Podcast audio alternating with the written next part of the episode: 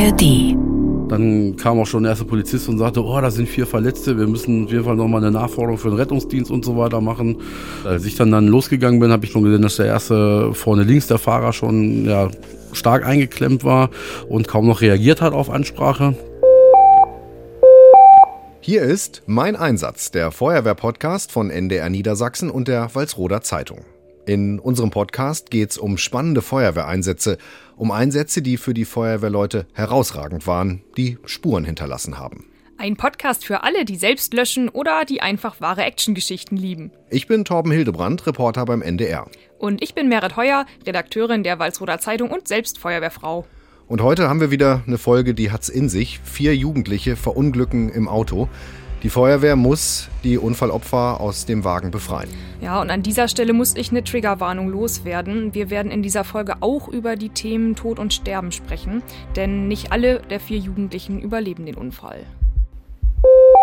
Aber bevor es jetzt richtig losgeht, haben wir noch eine Bitte an euch. Wir wollen mehr über euch wissen.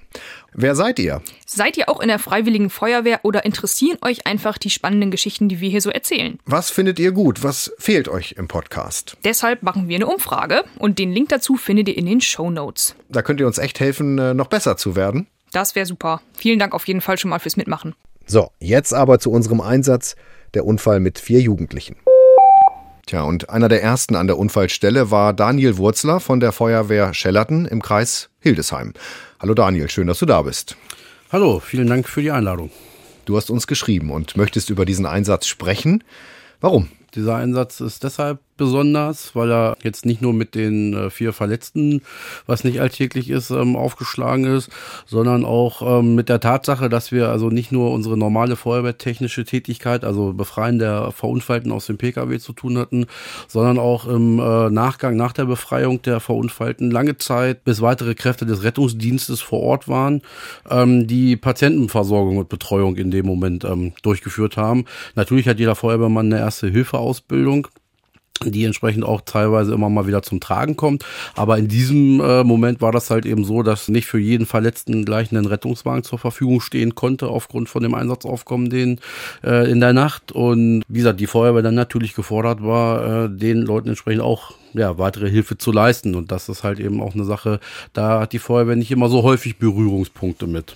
Das war mitten im Winter, oder? Magst du uns mal mitnehmen, wann ist der Einsatz für dich losgegangen? Also der Einsatz ist für mich losgegangen um kurz nach zwölf, zehn nach zwölf ungefähr ist der ist die Sirene und der äh, Pieper aufgelaufen. In der Nacht. In der Nacht, genau. Also wir waren auch vorher gerade zu einem anderen Einsatz oder waren erst gerade wiedergekommen. Ich war so gerade zehn Minuten zu Hause, noch einen Schluck getrunken, Bett fertig gemacht, sage ich mal, und hatte gerade so die Decke äh, bis äh, unter das Kinn gezogen und dann ja, ging der Pieper, die Sirene, wieder aufgestanden, Meldung gelesen, angeklemmte Person und ähm, da war aber noch nicht ganz klar, wo und wie und was was ähm, und dann halt eben als Fahrzeugführer des ersten Fahrzeuges, was ausgerückt ist, dann halt eben äh, nochmal Rücksprache mit der Leitstelle ähm, gehalten die dann halt eben mitteilte, dass es ein Pkw gegen einen äh, Baum halt eben geprallt sein sollte und dass aber unklar ist, wie viele Verletzte entsprechend sind oder beziehungsweise wie viele Eingeschlossene.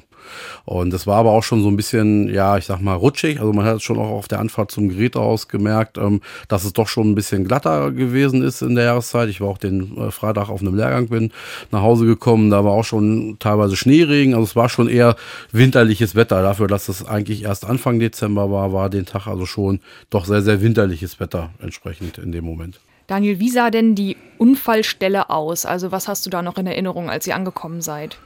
Ja, als wir angekommen sind, war halt eben sichtbar, dass ein weißes Fahrzeug äh, frontal gegen den Baum halt eben geprallt war und der Baum auch schon entsprechend ein Stück weit in den, in den Motorraum halt eben eingedrungen war und natürlich dadurch der, der Rest der Karosse entsprechend halt auch schon ja geknautscht war und halt eben auch entsprechend Spaltmaße nicht mehr ganz passten und so weiter. Ein paar Trümmer logischerweise lagen halt eben auch drumherum. Auf dem äh, Acker, der dort angrenzte, lag auch schon noch ein Teil von, von irgendwelchen Teilen wie ähm, nach Stoßfänger und so weiter. Ein Teil vom äußeren Bereich, Kotflügel lag da noch entsprechend rum. Ähm, das war so der, der, der erste Eindruck. Ne? Dann kam auch schon der erste Polizist und sagte, oh, da sind vier Verletzte, wir müssen auf jeden Fall nochmal eine Nachforderung für den Rettungsdienst und so weiter machen. Das hatte ich dann gesagt, ja, sag ich, das ist äh, eine gute Idee. Und ich habe dann gesagt, ich mache erstmal eine Erkundung ums Fahrzeug, gucke erstmal, ob wir schon irgendwo eventuell ran können, rein können, irgendwie entsprechend ähm, vielleicht schon auch so vielleicht schon mal aus dem Fahrzeug rausbekommen, befreien können. Es war auch eine Ersthelferin vor Ort, die ähm, bis zum Eintreffen der Polizei dann da sich um die, die Verunfallten so ein bisschen gekümmert hat. Und wie gesagt, als ich dann, dann losgegangen bin, habe ich halt eben schon gesehen, dass der erste vorne links der Fahrer schon ja, stark eingeklemmt war und halt eben auch schon kaum noch reagiert hat auf Ansprache. Und bin dann zu dem hinteren Beifahrer gegangen auf der Fahrerseite, habe die Tür dann geöffnet, habe ihn angesprochen, gefragt, ob alles okay ist, ob er irgendwo Schmerzen hat, ob er genügend Luft kriegt und so weiter. Der war halt auch schon sehr, sehr aufgebracht und sehr, sehr aufgewühlt. Und ähm, dann ist halt immer was passiert, was mich erstmal so ganz kurz in meinem Denken kurz gestoppt hat. Der sagte dann halt auch so aus heiterem Himmel, halt dein Schnauze und mach die Tür wieder zu. So knallte mhm. mir die Tür vor der Nase zu. Und ich stand dann da erstmal und dachte mir, oh. Nochmal, also du bist vor Ort, willst helfen und dann sagt er, geh weg. Der war unter Schock oder was? Genau, der war unter Schock logischerweise und sagte dann, ne, lass mich in Ruhe, halt dann Schnauze. Wie gesagt, knallte mir die Tür dann dazu und ich dachte mir, okay, gut. Hatte das dann aber für mich auch relativ schnell wieder erstmal abgehakt, weil ich dann halt eben gesehen habe, okay, auf der anderen Seite sind halt auch noch zwei Verletzte. Und als ich dann auf der Beifahrerseite war, war halt der hintere auf der Beifahrerseite. Der war noch einigermaßen mobil, war zwar auch schwer verletzt, aber konnte sich noch selber so ein bisschen auch hin und her bewegen. Und als ich dann nach vorne gegangen bin zu dem Beifahrer, ging auf einmal die, die Beifahrertür auf und ich stand dann da und dachte mir, oh, was passiert jetzt gerade hier? Das ist jetzt auch gerade irgendwie nicht normal, aber auf jeden Fall muss die Tür erstmal zubleiben, weil halt eben die beiden übereinander gelegen haben und dann halt eben auch das Problem sicherlich gewesen wäre, dass einer von den beiden dann aus dem Auto rausgestürzt wäre. Und wie gesagt, wir waren zu dem Zeitpunkt halt eben noch zu viert, nur an der Einsatzstelle von, von Seiten Feuerwehr. Ne? Die anderen beiden auf meinem Fahrzeug haben halt eben schon mal Gerätschaften bereitgelegt, Licht gemacht, das, was an Standardtätigkeiten abläuft in dem Moment. Und dann dauerte es auch nicht lange, kam der erste Rettungswagen. Du hast von Standardtätigkeiten gerade gesprochen. Was geht denn, wenn man jetzt noch nicht wirklich an die Leute im Auto rankommt, noch nicht weiß, was haben die, was passiert erstmal drumherum? Du hast da das Auto sozusagen als abgeschlossene Blase, man tritt von außen heran. Was sind da die Sachen, die man schon leisten kann? Also wie gesagt, äh, die Besatzung macht halt eben erstmal ähm, standardmäßig, wird eine Plane halt ausgebreitet, wo halt eben auch vorgegeben ist, welche Gerätschaften halt eben zu so einer technischen Rettung dazugehören. Das sind halt Schere Spreizer, das ist halt Unterbaumaterial, um das Auto zu stabilisieren, dass es halt eben nicht in Bewegung kommt, diverse Werkzeuge, um Batterien abzuklemmen oder innen drin irgendwelche Airbags oder ähnliches aufzuspüren. Das wird dann schon mal parallel alles bereitgelegt dieses Auto, also ich meine, da sind vier Leute drin, ähm, standen die Türen auf oder hast du die gehört, haben die geschrien? Oder? Nee, also die Türen standen nicht auf, deswegen wird macht man erstmal eine Erkundung, um zu gucken, wo hat man halt welche Wege, wo ist eventuell halt auch irgendwie jemand eingeklemmt oder wo kann man halt dann halt, wenn weitere Kräfte da sind, schon mal jemand ohne großes äh, tätig werden, befreien. Die, die beiden hinteren äh, Insassen, die haben sich schon bemerkbar gemacht. Wie gesagt, die beiden vorderen schwer eingeklemmten konnten das halt eben aufgrund der Bewusstseinslage und, und ihrer Verletzung halt eben so nicht mehr.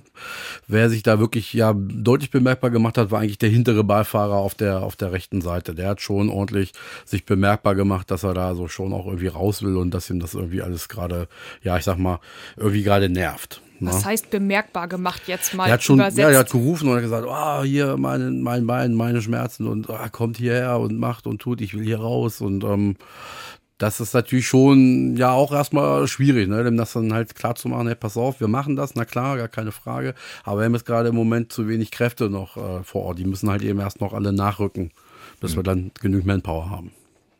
Das ist aber auch krass, ne? wenn du da als Verletzter bist. Die Feuerwehr ist da, du denkst, jawohl, jetzt kommt Rettung, jetzt kommt Hilfe und dann sagt mir der Feuerwehrmann als erstes, äh, wir haben nicht genug Leute. Ne? Sicherlich ist es äh, erstmal krass als Verletzter, gar keine, gar keine Frage. Ähm, aber wie gesagt, wir sind halt eben nur eine freiwillige Feuerwehr. Bei uns dauert es halt eben entsprechend, bis alle da sind. Also das heißt, es dauert nicht, äh, aber wir sind halt eben, wie gesagt, nicht wie bei der Berufsfeuerwehr. Es geht der Gong, äh, Stange runter aufs Auto und dann steht halt ein kompletter Löschzug mit 22 Leuten da direkt auf der Straße präsent. Ähm, äh, die, die Ressourcen teilen sich da bei uns halt ein bisschen anders auf. Jetzt muss ich einmal fragen, Daniel, du bist ja beruflich Notfallsanitäter. Habt ihr auch gelernt, so wie im Erste-Hilfe-Kurs, dass ja oft gesagt wird, wer schreit, lebt? Wir kümmern uns erst um die, die sozusagen sich nicht mehr bemerkbar machen können. Wie wählt man da aus, wo man als erstes angreift, sage ich mal? Mm, ja, also genau. Das ist, war ein bisschen abgedroschen, aber die, die halt schreien, das sind die, die noch am, am ehesten Luft haben und die auf jeden Fall auch noch vom Bewusstsein her entsprechend sich selber mitteilen können und, und äußern können, was halt eben ihr Problem ist. Also so wie in dem Fall, dass halt eben zwei da vor Ort sind, die das nicht können, wo man dann aber auch natürlich im Gesamteindruck dann schon halt eben wahrnimmt, ne, wie es halt die Hautfarbe, wie sitzen die da, wie ist halt eben die ganze Konstellation über die Jahre, die man, die ich das halt eben beruflich mache, äh, hat man so ein bisschen, ja, ich sag mal, so ein Auge dafür. Also wer hat da wirklich Dringlichkeit und wer nicht. Aber natürlich lernt man das halt eben auch im, im, in, der, in der Ausbildung zum Notfallsanitäter. Massenanfall von Verletzten geht es ja auch erstmal darum, die rauszufinden und, und rauszufiltern, die jetzt wirklich die, die dringliche medizinische Hilfe benötigen. Und das sind halt in der Regel meistens die, die halt eben ja sich nicht mehr bemerkbar machen können und sagen können, was ihr Problem ist. Du spulst da schon so ein Programm ab, ne? Wenn du sagst Hautfarbe, Puls, äh, ansprechbar, nicht ansprechbar, das ist eine Checkliste, die man im Kopf durchgeht. Du hast da keine Zeit für Gefühle, oder? Ähm, nee, genau. Also das ist natürlich auch was, was man trainiert und halt eben auch lernt in der Ausbildung, entsprechend halt nach seinem Schema eine Patientenbeurteilung zu machen, um halt eben nicht zu vergessen, was man benötigt für die Versorgung von einem ähm, Patienten. Ja, Gefühle, ja genau, hat man gedanklich eigentlich wenig im, im Kopf. Es kommt eigentlich erst hinterher, wenn wirklich alles ja, vorbei ist und man dann zu Hause vielleicht sich nochmal einen Augenblick halt hinsetzt und auch nochmal so alles irgendwie für sich Revue passieren lässt. Jetzt habt ihr wie so ein Zahnarzt quasi euer Besteck zurechtgelegt auf der Plane. Wie ging es dann in dem konkreten Fall weiter? Genau, in dem konkreten Fall ging es dann weiter, dass dann halt eben, wie gesagt, der Rettungsdienst zwischenzeitlich dann schon eingetroffen war, mit dem ich mich dann auch noch mal kurz geschlossen habe, denen auch gesagt habe, pass auf, das und das ist hier die Lage. Möchtet ihr einen inneren Retter stellen oder soll das die Feuerwehr halt eben machen? Naja, einen inneren Retter? Genau. Was ist das? Ein innerer Retter ist halt eben eine Person, die sowohl vom Rettungsdienst, aber auch von der Feuerwehr möglichst in das Fahrzeug hineingeht, um natürlich auch schon mal eine Patientenbetreuung zu machen, aber natürlich auch um zu gucken, ah, was haben die für ein Verletzungsmuster? Wer ist jetzt halt wirklich der, der am dringlichsten und am schnellsten schnellsten hier raus muss und natürlich auch um äh, Gefahrenquellen für uns zu entdecken. Ne? Irgendwelche Airbag-Sicherheitssysteme, die, wenn wir mit dem äh, mit Schere Spreizer, mit dem hydraulischen Gerät arbeiten, dann natürlich auch eine Gefahr für uns darstellen können. Um die auszuschließen, wird in der Regel, wenn das möglich ist, ein innerer Retter in dem Moment eingesetzt. Jetzt habe ich eine Frage die ganze Zeit im Kopf diese vier Jugendlichen, wie alt sind die eigentlich? Also sind die. Die waren 18 Jahre, 18 bis 20 Jahre. Also die waren auch noch relativ oder sehr, sehr jung. Ne? Jetzt äh, seid ihr da an diesem weißen Auto, stockfinstere Nacht. Ich kann mir vorstellen, inzwischen stehen da auch Leuchten und so, hm, ne, dass ihr da genau. vernünftig genau. was sehen konntet. Ja. Dann knipst man nach und nach einfach dieses Auto wie so eine, mit so einer Hummerschere alles auf? Ja, also erstmal war noch ein zweiter Rettungssatz verfügbar, der äh, wird immer dazu alarmiert als, als Sicherheit, falls mal was sein sollte. Und wir haben uns dann entschlossen, nachdem die Beifahrertür vorne ja schon zu öffnen ging, nachdem wir den ersten Verletzten dann mit dem Rettungsdienst dort aus dem Fahrzeug geholt haben, dann entsprechend vorne erstmal die, die Tür entsprechend abzunehmen, damit wir erstmal ein bisschen mehr Platz schon mal wieder haben, wo wir arbeiten können, weniger Hindernisse da sind. Und dann war eigentlich auch der Plan, die A- und B-Säule entsprechend erstmal durchzukneifen, gegebenenfalls dann halt mit dem Rettungsbrett die Leute rauszuholen. Und ähm, den Plan mussten wir aber dann nach kurzen Schnitten verwerfen, weil halt eben der Gesundheitszustand sich so rapide verschlechtert hatte von den beiden schwer eingeklemmten, dass dann auch der Notarzt gesagt hat, so egal was jetzt ist, wir müssen die jetzt sofort hier in dem Moment rausholen. A- und B-Säule sind die ersten genau. äh, Holme beim Auto sozusagen, genau, ne? da wo das Dach drauf ist. Ja, ne? richtig. Und die waren dann weg und dann habt ihr ein Rettungsbrett genommen. Was ist das? Ja, das ist, kommt eigentlich aus Amerika, daher stammt das eigentlich. Das ist halt eigentlich ja wie so ein Brett mit entsprechend verschiedenen Griffen, wo man dann halt eben jemand, ja, ich sag jetzt mal fachlich, äh, achsengerecht halt eben drauf lagern kann, um halt eben eine eventuell verletzte Wirbelsäule nicht noch mehr in Mitleidenschaft zu, zu bringen und zu bewegen, mehr als nötig. Dass man die Leute so ein bisschen stabil rauskriegt genau. und nicht irgendwie wie Kraut und Rübenhuckepack nimmt. Und äh, jetzt mal eine blöde Frage, äh, warum flext ihr nicht einfach, wenn ihr vor Ort seid? Ihr könnt doch die Flex holen und zack, das ist doch in zehn Sekunden durch. Auf keinen Fall. Ja, wir haben Brand gefahren vor Ort, halt eben durch den Aufprall und ähm, das Auto dann in Brand zu setzen, die Gefahr wäre viel zu hoch. Ja, das Deswegen schaltet das Rettungsgerät Fall. Flex in dem Moment aus. Und jetzt seid ihr dabei, der Notarzt sagt, die Leute müssen raus. Und dann, wie ging es weiter? Genau, dann haben wir halt entsprechend noch zwei Schnitte gemacht, um halt die Lehne zum Beispiel, wo unser Verletzter drauf gesessen hat, abzutrennen, um ihn halt eben besser auf das Rettungsbrett lagern zu können. Und als er dann befreit war, dann, ähm, wie gesagt, alles klar, gut, der ist raus, der ist weg. Und bin dann aus dem Graben oder halt wieder die, die, die Schräge hochgekrabbelt und ähm, gesagt, pass auf, ne, der Verletzte ist jetzt raus und so weiter, der ist jetzt in der Verletztenablage.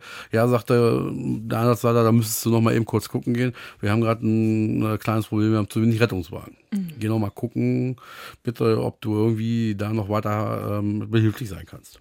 Waren denn dann alle vier Leute aus dem Auto? Du sagtest ja, der erste kam recht schnell raus, ne? Genau, der wurde dann auch betreut entsprechend und die beiden Schwerverletzten, die vorne eingeklemmt waren, für die waren halt eben die beiden Rettungswagen, die dann zwischenzeitlich eingetroffen waren, waren halt eben mit denen schon belegt, logischerweise, weil die halt eben dringliche medizinische Versorgung in dem Moment brauchten.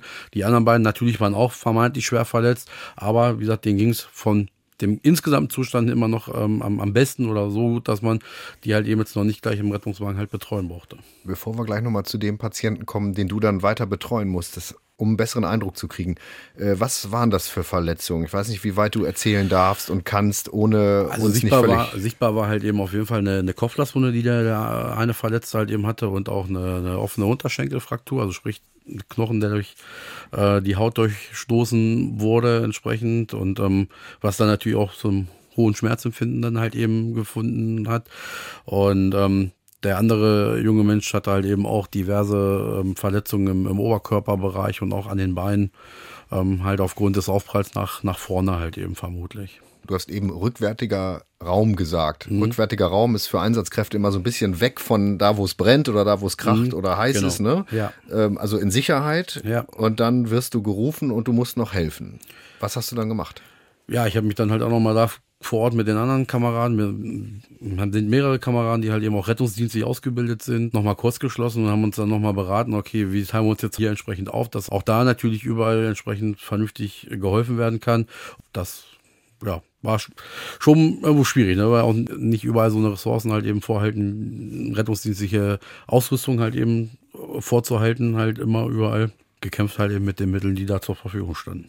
War der eigentlich ansprechbar, um den ihr euch da gekümmert habt? Genau, ja, also die beiden Hinteren waren die ganze Zeit ansprechbar. Wie gesagt, der junge Mann, der halt mit seiner Unterschenkelfraktur dann da gesessen hat, der war so voller Adrenalin, der war so gepusht, der wollte dann die ganze Zeit weg und lasst mich aufstehen und ich gehe jetzt nach Hause und so. Und da ist natürlich schwierig. Ne? Vor allen Dingen mit dem gebrochenen Unterschenkel. Querulant, die, um das dann halt natürlich auch entsprechend zu verdeutlichen, nee, pass auf, es geht jetzt gerade nicht. Lauf mal nicht los. Genau, man halt auch mal, man bestimmter sagen, hey, pass auf, jetzt ist es mal gut, ne? es ist jetzt gerade das und das Problem und deswegen geht es gerade jetzt nicht, dass du halt irgendwie nach Hause kannst. Wir warten jetzt hier gerade auf einen Rettungswagen. Um die Leute dann noch, ja, so ein bisschen mal wieder auf den Boden der Tatsachen auch zu, zurückzuholen. zu holen. Thema Betreuung, Daniel, du hattest uns ja geschrieben und ähm, wir lernen ja auch in der Feuerwehrausbildung, dass Betreuung eben wichtig ist. Das wird ja im, im manchmal wird das ja so ein bisschen belächelt, so, ne, du kannst nichts, du gehst da hinten und betreust, aber eigentlich ist das äh, total wichtig, dass man weiß, worauf man da vorbereitet wird. Und das hattest du in deiner E-Mail auch so ein bisschen geschildert, ne? Ja, genau. Ich hatte also 2005 schon mal auch einen ähnlichen schweren Verkehrsunfall, noch zu meiner Anfangszeit in Länge der Feuerwehr. Und da waren halt eben auch bei unserem Eintreffen halt eben schon ersten Personen raus, zwei junge Mädchen, deutlich jünger als ich. Ich war damals zu dem Zeitpunkt äh, gerade 21 geworden, also auch in der Blüte meines Lebens, sage ich mal. Ist ja immer noch. Ja, ja total. ähm, und wie gesagt, bin dann halt auch zu der Verletztenbetreuung geschickt worden von diesen beiden Mädels und saß dann auch erstmal relativ hilflos. Also ich hatte gerade meine, oder stand gerade in einer, äh, meiner Ausbildung zum Altenpfleger, so ein bisschen was wusste man, kannte man, aber halt sowas war halt für mich auch noch Neuland. Ähm, saß dann da halt eben und wie gesagt, habe dann auch mit denen gesprochen und gut zugeredet. Und dann kam halt auch irgendwann Notarzt halt eben, da war die rettungsdienstliche Abdeckung im Landkreis Peine auch noch nicht so, äh, wie das jetzt heutzutage der Fall ist. Und der Notarzt guckte dann auch und versorgte die und sagte, ja, pass auf, ich gebe dir jetzt erstmal was gegen die Schmerzen und dann wird es erstmal ein bisschen erträglicher. Hm weiß nicht, was es für ein Medikament war. Auf jeden Fall wurde es dann halt auch ein bisschen schwummrig und ein bisschen komisch und so ein bisschen düselig im Kopf und ähm, guckte mich dann halt mit panischen Augen an und, und zog mich so an einer, an einer Jacke am Kragen und sagte mir, boah, sag mir, dass ich jetzt nicht sterben muss. Oh. Ich will jetzt hier nicht sterben. Und ähm, da saß ich auch erstmal so einen Augenblick da als, als junger Mensch, wie gesagt, gerade 21 geworden und dachte mir, boah, ja, wie erzählst du jetzt ihr, dass es nicht so sein wird? Ne? So, wie gesagt, diese, diese Panik halt eben, die da aus ihren Augen rausgesprochen hat auch von ihrer Körpersprache, das, das ähm, hat mich in dem Moment auf jeden Fall überfordert, definitiv. Und ich saß erstmal da und dachte mir, ja, hm, wie verkaufst du dir das jetzt, dass es nicht so ist? Und hast es wahrscheinlich einfach gemacht, hast gesagt, nein, du wirst nicht sterben. Genau, oder? ich habe so. gesagt, nee, pass auf, das ist jetzt nur ein Schmerzmedikament, das ist relativ stark, das soll jetzt erstmal ne, die erste Angst und die ersten Schmerzen nehmen, aber du stirbst nicht, du brauchst keine Säuren. Dann auch ihre Hand halt eben gehalten die, die ganze Zeit und ähm, ja, über die Hand gestreichelt, aber ja, wie gesagt, ich saß halt erstmal weiter alleine so ein bisschen in dem Moment mit, mit den beiden jungen Damen halt eben da. Du hast das einzig Gute wahrscheinlich, dass du ihr das sagen konntest, dass es nicht so ist. Ne? Ich stelle mir jetzt gerade vor, wenn man in einer Situation ist, wo man nicht sagen kann, hier, ja, grünes Licht oder eben nicht. Ja. Boah. von damals zurück ins Heute. Es hat sich was getan. Ne? Ihr seid viel, viel besser ausgebildet. Ihr werdet selbst an die Hand genommen bei solchen Sachen. Keiner wird nach vorne geschickt, der nicht kann oder nicht will. Ne? Genau, also es ist auch überhaupt gar keine Schande, sage ich mal, zu sagen, boah, ich habe ein Problem damit, irgendwie Blut zu sehen. Da gibt es auch einige oder mhm. nee, bei solchen Sachen bin ich halt lieber hinten am Fahrzeug oder, oder ne, reich halt eben die Geräte entsprechend an. Das hat sich in den Jahren deutlich gebessert. Das ist also, ja, früher war das immer so dieses Weichei-Phänomen. Das äh, gibt es eigentlich bei uns gar nicht. Was also, ist das Weichei-Phänomen? Ja, dass man, wenn man das halt eben nicht ab kann, auch in solchen Einsatzlagen halt eben dabei zu sein, dass man halt eben ja überlegen sollte, ob man dann überhaupt noch in der Feuerwehr bleiben möchte und so weiter. Das hat sich also komplett geändert, Gott sei Dank. Und da gehen auch die Führungskräfte mittlerweile viel, viel feinfühliger mit, mit um und haben da auch immer, gerade bei solchen Einsätzen auch immer eine, ein besonderes Augenmerk auf die, auf die Mannschaft und auf die Beteiligten. Merit, wie ist das in deiner Feuerwehr, ne? In Tevel? Habt ihr auch ein paar Leute, die sagen, oh, Blut, irgendwie schwere Verkehrsunfälle, wir lieber nicht? Ja, eine sitzt hier. Ach, guck. Ich habe tatsächlich schon seit der Kindheit ein Problem damit, Blut zu sehen. Wenn irgendwer sich verletzt hat, bin ich immer quasi in die Ecke gelaufen. Klingt jetzt blöd, aber ähm, ja, habe mich ein bisschen zurückgezogen. Und ich, ich war jetzt ja noch nicht in der Situation, die Daniel gerade geschildert hat. Ich weiß nicht, wie ich reagieren würde. Ich würde wahrscheinlich auch eher sagen, Leute, lasst mich mal hier die Straße absperren. Ähm, ich nehme die Kelle und ähm, ich schaue erstmal, wie ich damit zurechtkomme. Na.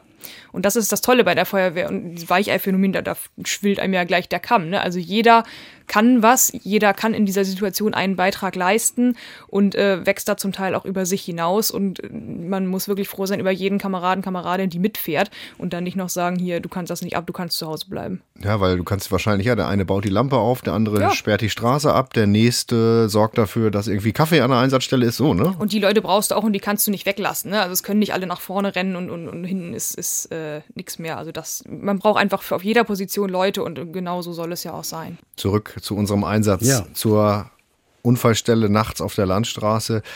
Wann waren alle raus? Wie, wie ging es zu Ende sozusagen? Also wie gesagt, die waren relativ ähm, zeitnah alle raus. Also wir haben für die vermeintliche technische Rettung der beiden schwer eingeklemmten knapp äh, 20 Minuten nur gebraucht. Das ist eine, eine relativ zügige Zeit. Und die, also alle vier Verletzten entsprechend ähm, raus waren jetzt so ganz grob nach einer halben, dreiviertel Stunde und dann auch so weit, dass sie entsprechend in einer medizinischen Versorgung waren. Und ich glaube, nach einer, nach einer Stunde nach der Alarmierung war der erste auf dem Weg Richtung Krankenhaus. Ihr habt da wahrscheinlich dann auch die Unfallstelle geräumt. Und ähm, ab wann war dann für euch sozusagen Ende und was habt ihr da gefühlt? Also die waren irgendwie alle weg, ihr hattet dann noch ein bisschen was zu tun. Was macht man dann? Spricht man dann schon mal gleich drüber oder erkundigt man sich auch im weiteren Verlauf der Nacht, wie es denn weitergegangen ist mit den Leuten? Also wie gesagt, na klar, wir machen die Einsatzstelle entsprechend schick, soweit wie das halt eben dann geht in dem Moment. Klar, trifft man sich, trifft man sich halt eben mal Fahrzeuge und spricht noch so mal schon mal so ganz grob, ganz, ganz kurz, ne, geht's allen gut, ist keinem was passiert, ne, ist irgendwas, ne, hat irgendwer halt irgendwie ein Problem von dem, was er halt eben erlebt hat, dass man dann halt frühzeitig schon halt ein, einhaken kann. Und im Verlauf von diesen Aufräumarbeiten und so weiter äh, kristallisierte sich dann halt eben auch heraus, dass noch die, Einsatzstelle halt eben auszuleuchten war für die, für die Unfallaufnahme durch die Polizei. Das ist immer so ein Zeichen dafür, okay, es kommt die, die Polizeiunfalldienst entsprechend. Okay, dann ist wahrscheinlich einer der Insassen verstorben, weil man dann natürlich, weil die halt eben eine genaue Aufnahme machen mit Ausmessen der, der Unfallstelle, mit Standpunkten, mit allem drum und dran. Das passiert halt eben nicht, wenn jetzt wirklich vermeintlich halt alle überlebt hätten und dann halt die normale Unfallaufnahme erfolgt wäre mit Fotos und dann Abschlepper, der das Unfallfahrzeug dann auflädt und abfährt. Und da ist dann halt so nach einer gewissen Zeit dann halt schon so durchgesickert, dass es halt eben der Fahrer, das war glaube ich der erste, wo, wo dann irgendwann die Meldung durchgesickert war, der dann halt im Krankenhaus verstorben war. Und dann halt auch in einer gewissen Zeit, dass der Beifahrer verstorben war, ist erst den nächsten Tag bei uns ähm, angekommen, so zu, sozusagen. Also die haben beide halt noch lebend auch ins Krankenhaus geschafft, sind dann aber halt eben aufgrund der Schwere ihrer Verletzung im, im Verlauf der, der Zeit dann halt eben, äh, beziehungsweise der eine relativ direkt nach dem, nach dem Einsatz halt eben verstorben und der andere, der zweite halt eben im Verlauf der Nacht dann gegen, gegen morgen im Krankenhaus. Denkst du da so scheiße alles umsonst oder? Nee, das, das würde ich nicht sagen. Also ähm, es ist, man ist schon sicherlich ein bisschen geknickt erstmal irgendwo, gar keine Frage. Ähm, aber scheiße, alles umsonst nicht, weil wir haben ja, wir waren ja da, wir haben ja das gemacht, wofür wir halt eben da sind. Und das haben wir auch gut gemacht in dem Moment, auch über das Maß, über das normale Maß hinaus in, in dem Fall in, bei dem Einsatz. Und ähm, nee, da gibt es, glaube ich, andere Einsätze, wo man gefühlt ja, wie der Verlierer vom Platz geht sieht man eigentlich richtig stark an dem Einsatz, finde ich, was Freiwillige Feuerwehren alles leisten und wie breit einfach das Spektrum ist von dem, was ihr da auf die Beine gestellt habt. Richtig stark. Ja.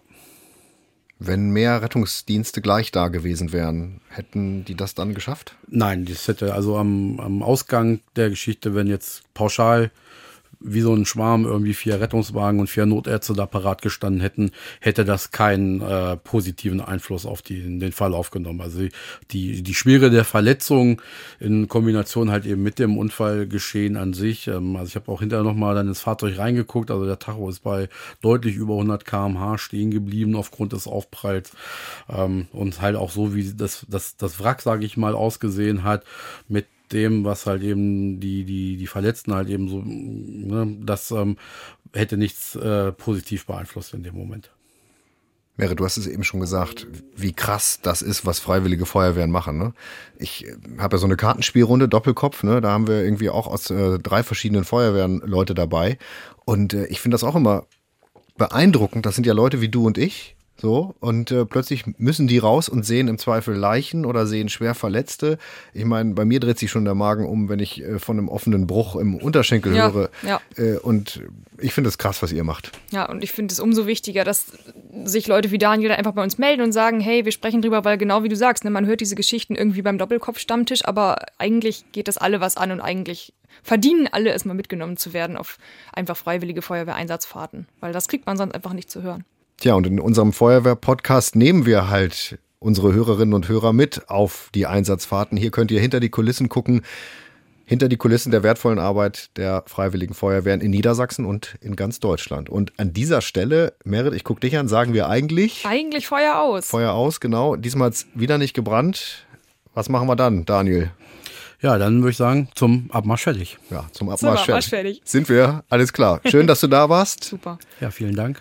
Wenn ihr da draußen auch spannende Einsätze habt, Einsätze, über die ihr reden wollt, ähm, die in irgendeiner Art und Weise besonders waren, dann schreibt uns. Genau, kommt ins Studio, schreibt uns an meineinsatz.ndr.de. Meineinsatz.ndr.de. Und jetzt zum Abmarsch bereit. Merit, wir haben noch ein bisschen Zeit. Eins würde ich gerne jetzt tatsächlich noch mal ein bisschen äh, beleuchten. Eine Stunde hat es gedauert, bis die Verletzten aus dem Auto waren. Also von der Alarmierung bis die dann in den Rettungswagen waren äh, auf dem Weg ins Krankenhaus. Du als Feuerwehrfrau kannst mir bestimmt erklären, warum das nicht schneller geht. Wenn ich verunglücke, denke ich doch, aha, es ist ganz schnell jemand da und ich bin ganz schnell in sicheren Händen. Ist aber nicht so, ne? Nee, und tatsächlich ist eine Stunde schon echt schnell dafür, dass da vier Leute aus dem Auto geholt werden und ins Krankenhaus gebracht werden mussten. Also Daniel und seine Leute waren da schon richtig auf Zack. Ähm, ich glaube, das kommt einem als Außenstehender extrem lange vor. Ich glaube, es sind auch immer die längsten Minuten, wenn man wartet, bis die Rettungskräfte da sind, ne? Dass man irgendwie sagt, okay, diese Viertelstunde ist jetzt hier die längste meines Lebens. Aber ähm, dann kann es ja nicht gleich losgehen. Also, ne, erstmal klingelt mich der Pieper da irgendwie nachts aus dem Bett und dann so, oh, ja, zum Feuer Feuerwehrhaus, bis dann das erste Auto losgehen kann, dauert das, sind das schon, auch ja, sind schon die ersten zehn Minuten wahrscheinlich so, weg. Ne? Ja, ja, oder fünf, ne, je nachdem wie nah dann oder wie viele Leute nah dran sind und dann geht's los. Dann, dann fährst du irgendwie zehn Minuten zum Einsatzort, bist dann da irgendwie nach einer Viertelstunde da und dann, ne, wie Daniel schon gesagt hat, ähm, musst du erstmal gucken, was geht. Ne? Was müssen wir hier machen?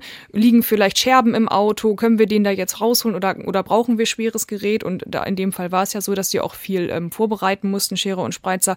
Alles erstmal ausloten, was geht, was brauchen wir und bis das dann wirklich losgehen kann, die Leute aus dem Auto zu schneiden, dauert das eben einen Moment, ähm, bis man es vernünftig ausgeleuchtet hat, bis auch ähm, ja, das Gerät einsatzbereit ist, bis Leute da sind. Und dann ähm, dauert das seine Zeit, bis diese Gerätschaften eben fertig sind, weil die extrem langsam sind. Das, das fühlt man auch, wenn man damit arbeitet. Man denkt immer so, Gott, das muss doch eigentlich schneller gehen.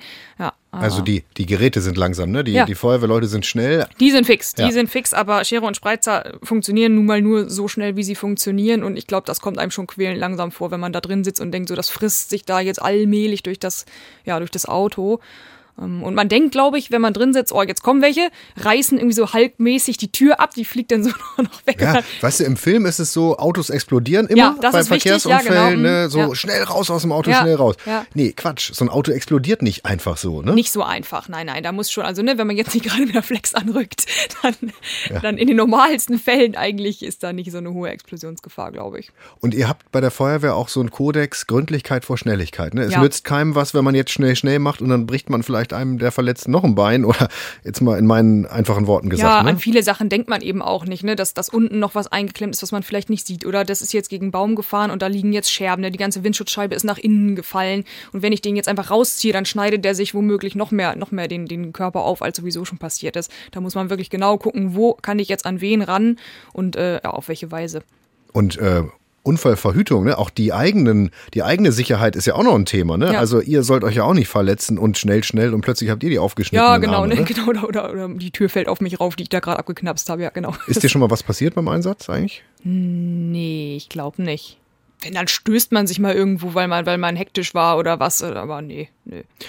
Ja, Merit, wieder viel gelernt heute in der Folge. Mhm, fand ich auch. Gut, wir sagen Tschüss für heute. Ich freue mich schon auf die nächste Folge. Ich mich auch, die gibt's in 14 Tagen in der ARD Audiothek. Und dann geht's um einen richtig fetten Einsatz. Der hat bundesweit für Schlagzeilen gesorgt. Nämlich der Moorbrand im Emsland. Denn die Bundeswehr hat da Raketen getestet, mitten im trockenen Hochsommer und das ist ziemlich nach hinten losgegangen. Findet ihr dann natürlich auch in der ARD Audiothek. Tja, Hochsommer und Raketen? Keine gute Idee. Nee, nee, aber spannende Geschichte. Und in der ARD Audiothek findet ihr natürlich noch mehr interessante Podcasts, zum Beispiel Angeklagt, spannende Geschichten aus dem Gerichtssaal. Jeden Tag werden zigtausende Prozesse in Deutschland geführt. Nicht immer geht's um Mord, oft sind es vermeintliche Kleinigkeiten, hinter denen aber bewegende Einzelschicksale stecken. Gerichtsreporterin Conny Hartmann ist seit 30 Jahren unermüdlich im Gerichtssaal dabei, bei Nachbarschaftsstreits, Betrugsfällen oder Falschparkern.